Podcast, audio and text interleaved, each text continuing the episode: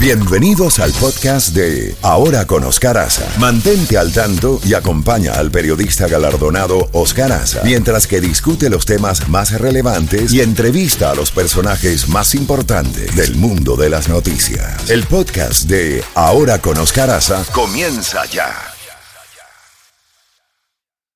A la Z. En la mañana, olvídate del tráfico, del jefe y de la renta. Motívate en Ahora con Oscar Aza por Z92. 9 en punto en la mañana, rayando las 9.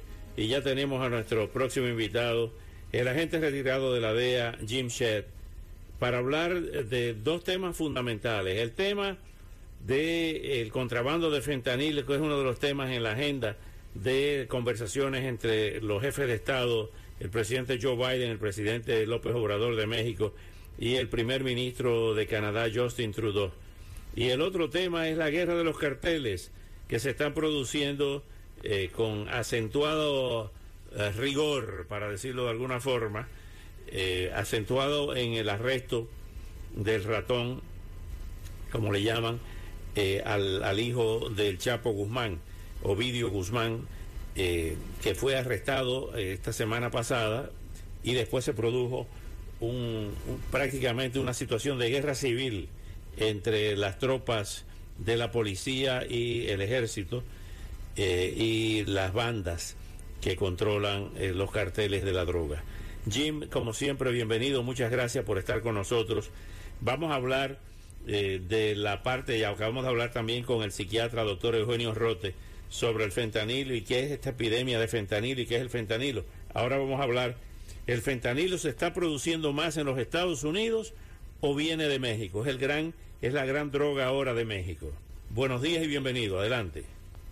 Buenos días, Oscar. Gracias por la invitación. no, las, las, organizaciones eh, delincuentes, criminales, narcotraficantes mexicanas están produciendo el fentanil en México en cantidades industriales, igual que están produciendo la metanfetamina, que es sumamente peligrosa. También, la están la están produciendo en, en, laboratorios eh, en cantidades métricas, kilos, miles de kilos. Es increíble lo que están produciendo y transportándose a los Estados Unidos. Y es una, eh, está causando la muerte de, creo que el año pasado fueron más de 100 mil personas 100, 110 mil personas que, que, se murieron por el, por el uso de fentanil, en muchos casos sin saber que lo que habían comprado eh, estaba eh, enlazado con, con fentanil.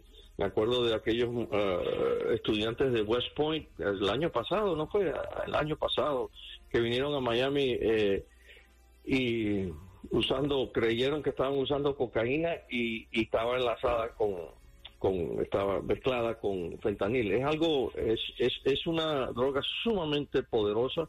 Generalmente tengo entendido, no soy médico, que la usan para, para eh, cirugías y para mm, el, uso legal es para cuando cáncer y cuando estás bien, bien, bien adolorido, que tienes mucho dolor. Son, son eh, mm, variaciones eh, derivados del, del opio, opiáceos, pero eh, sintéticos. Y la están mezclando con, con anestesia de caballo. Sí, Por eso la mezclan con todo. Mira, hemos hablado de esto en tu show. Yo he estado, eh, cuando estuve en la DEA, estuve en laboratorios eh, de cocaína y de heroína en, en Colombia. Y, la, siempre lo que me sorprende es la, la los usuarios, los que se, los que eh, consumen estas drogas, se creen que esto está fabricado en un laboratorio Roche. Esto es algo increíble, hay que verlo como, como producen estas drogas. No hay, no hay control, no hay químicos, eh, se, llaman químicos, pero son personas que han aprendido de otras personas cómo hacer la, la, droga. Eh, Ahora bien, sí. Jim, estamos viendo que, la guerra no cesa entre los carteles en México. Sí. Y estamos viendo que eh, es una situación incontrolable. Eh, ¿Ha perdido la guerra contra el narcotráfico el gobierno mexicano? Esta política del presidente mexicano de abrazos, no balas, no le ha resultado. Cuando ah, hace un par de años, cuando al hijo de Chapo lo arrestaron en Sinaloa, y él ordenó ah, que las tropas se retiraran de la ciudad. Eh, en aquella ocasión dije a varias personas, amigas mías, él va, eh, no, estoy pensando cómo se dice en inglés, cómo se dice en español, pero yo sé, a la larga yo sabía que él iba, que esto le iba a costar a él, el no haber hecho eh, el arresto correctamente, le iba a salir eh, esto mal al, al, al, al, tiempo. Y efectivamente, ahí tuvo que ir a, eventualmente lo tienen que ir a arrestar. Estas organizaciones se han convertido en grupos militares donde tienen sus propias fuerzas eh, militares, sus tanques, sus tanquetas, sus ametralladoras, tienen de todo lo que necesitan para defenderse en contra del Estado y la política de AMLO ha dejado que estas organizaciones continúen funcionando. Yo soy el que creo que esto tiene mucho que ver con la economía del narcotráfico. Si estamos hablando de que el narcotráfico en México, las diferentes organizaciones traen 30, 40, 50 mil millones de dólares al país, es algo muy importante para la economía de México. Eh, la economía de México, el Producto Bruto de México, eh, en algo que leí hace eh, las últimas que he leído, dice que es de un trillón cien billones de dólares. O sea, es el Producto Bruto de México es igual al, al, al, al, proyecto económico del, del gobierno de los Estados Unidos el, el, gobierno de México se gasta alrededor de 150 billones de dólares en el gobierno, es lo que ellos gastan. Eso, eso es, estamos hablando de, 30, 50 mil millones de dólares que le entran por, por la economía del narcotráfico, no puede hacer eh, no puede hacer lo que tiene que hacer, no lo puede hacer porque se, se, se levantaría ese, ese país. ¿Qué hace si Sinaloa no tiene más nada que producir sino narcotraficantes y narcotráfico, en todo lo que sea. Entonces no, no puede, está en una situación muy difícil el, gobierno de México por haber dejado que estas organizaciones eh, hayan crecido de la manera que han crecido, se han vuelto eh, organizaciones que, mm, ¿cómo se dice en español? Challenge, que, que, se le enfrentan al gobierno. Que, desafían, que desafían. Desafían, desafían al gobierno y en muchos casos el gobierno se ha retirado bajo, bajo el, el, el, mando de AMLO. Él, él, admitió que él dio la orden de que los, las, las, autoridades mexicanas se retiraran cuando arrestaron al, a la, detuvieron la primera, la primera vez un par de años al, al hijo de Cuando, cuando tú haces, tomas, tomas esa acción, eh, los, los, narcotraficantes ganaron. Por eso es que la matazón que ha sucedido ahora, cuando no por coincidencia eh, van y arrestan al, al, hijo del Chapo, cuando saben que el presidente de los Estados Unidos viene a hablar con el presidente de México sobre el tema del narcotráfico, igual que pasó cuando arrestaron a Carlos Quintero.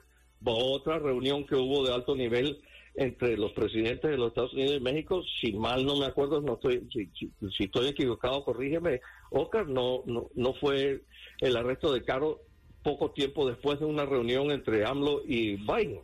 Entonces, estas cosas no suceden, en el mundo de inteligencia no hay coincidencia, esto sucedió por la presión de los Estados Unidos y AMLO responde cuando está la presión del presidente de los Estados Unidos, que él, sabe que él no, él, él toma acción cuando tiene que tomar acción, no cuando debería tomar acción. Y esas, esos carteles se han convertido ahora en una fuerza militar que retan al gobierno y el gobierno no los lo deja existir. Es muy, muy problemático, no solamente para México, sino también para los Estados Unidos. Finalmente, Jim, ¿se puede ganar todavía la guerra contra los carteles, contra el narcotráfico?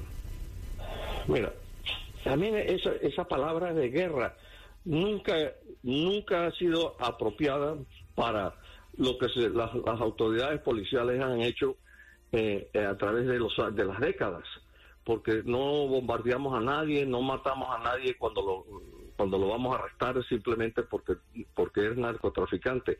Las, las policías honestas en todas las naciones han hecho su labor. La otra mitad es que los gobiernos eh, no han tomado las medidas que han debido de haber tomado o tienen que tomar para reducir la demanda. Si, si no hay reducción de demanda, no hay suplidores. Y ese es el problema, sobre todo aquí en los Estados Unidos. Ningún gobierno, desde la época de Nixon hasta ahora, el presidente Biden, ningún gobierno ha tomado las medidas que tienen que tomar para reducir la demanda.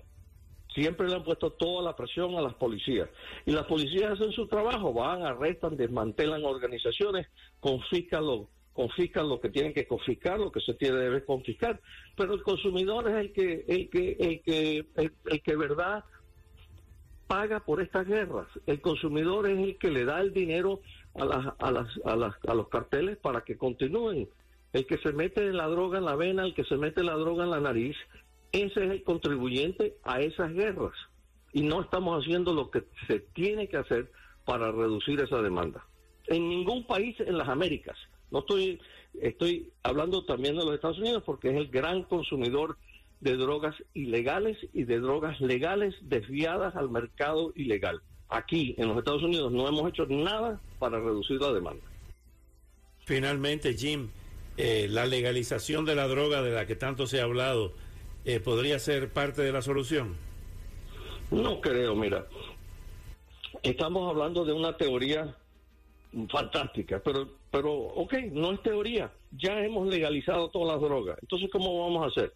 Vamos a hacer ahora como un mercado, en vez de, se va a llamar más drogas, vas a ir al mercado, vas a comprar una onza de metanfetamina, una onza de cocaína, una onza de lo que sea, ah, sí, pero tienes que tener 21 años, no puedes convertirla en crack, y si eres tienes 25 años y compras todas esas drogas en cantidades grandes y las desvías al mercado ilegal o se la empiezas a vender a menores de edad, entonces ¿qué? Volvemos otra vez tenemos que pasar leyes, tenemos que tener organizaciones de tratar de controlar eso. El legalizar no es la respuesta. La respuesta es en disminuir el consumo y continuar con las acciones policiales. La mitad de la ecuación nunca la hemos hecho como sociedad, nunca la hemos hecho. La policía hace su trabajo y continúan haciendo su trabajo en todos los niveles, en todo, desde el nivel este, local, estatal al federal pero las otras organizaciones no, lo hacen. Para mí, el SAR de la droga de los Estados Unidos, ese es lo que debería estar concentrado, en reducir la demanda, en hacer eh, cuáles son los proyectos y, los, y las instituciones que sirven que hacen que son más eficaces para reducir la demanda y cuando vienen individuos aquí hay personas que quieren salir del, del uso de la droga y no no tienen a dónde ir no no hay dónde ir porque no, tienen, el ves, no tienen el dinero. Tú lo ves más, perdón, tú lo ves más como un problema de salud pública y no un problema policial. O sea, ¿cómo se, cómo se reduce la, la demanda? ¿Metiendo preso al que compre drogas? No, no, no, eso nunca, eso nunca, no, no, nunca ha sido la solución. Eh, es 50-50, Oscar.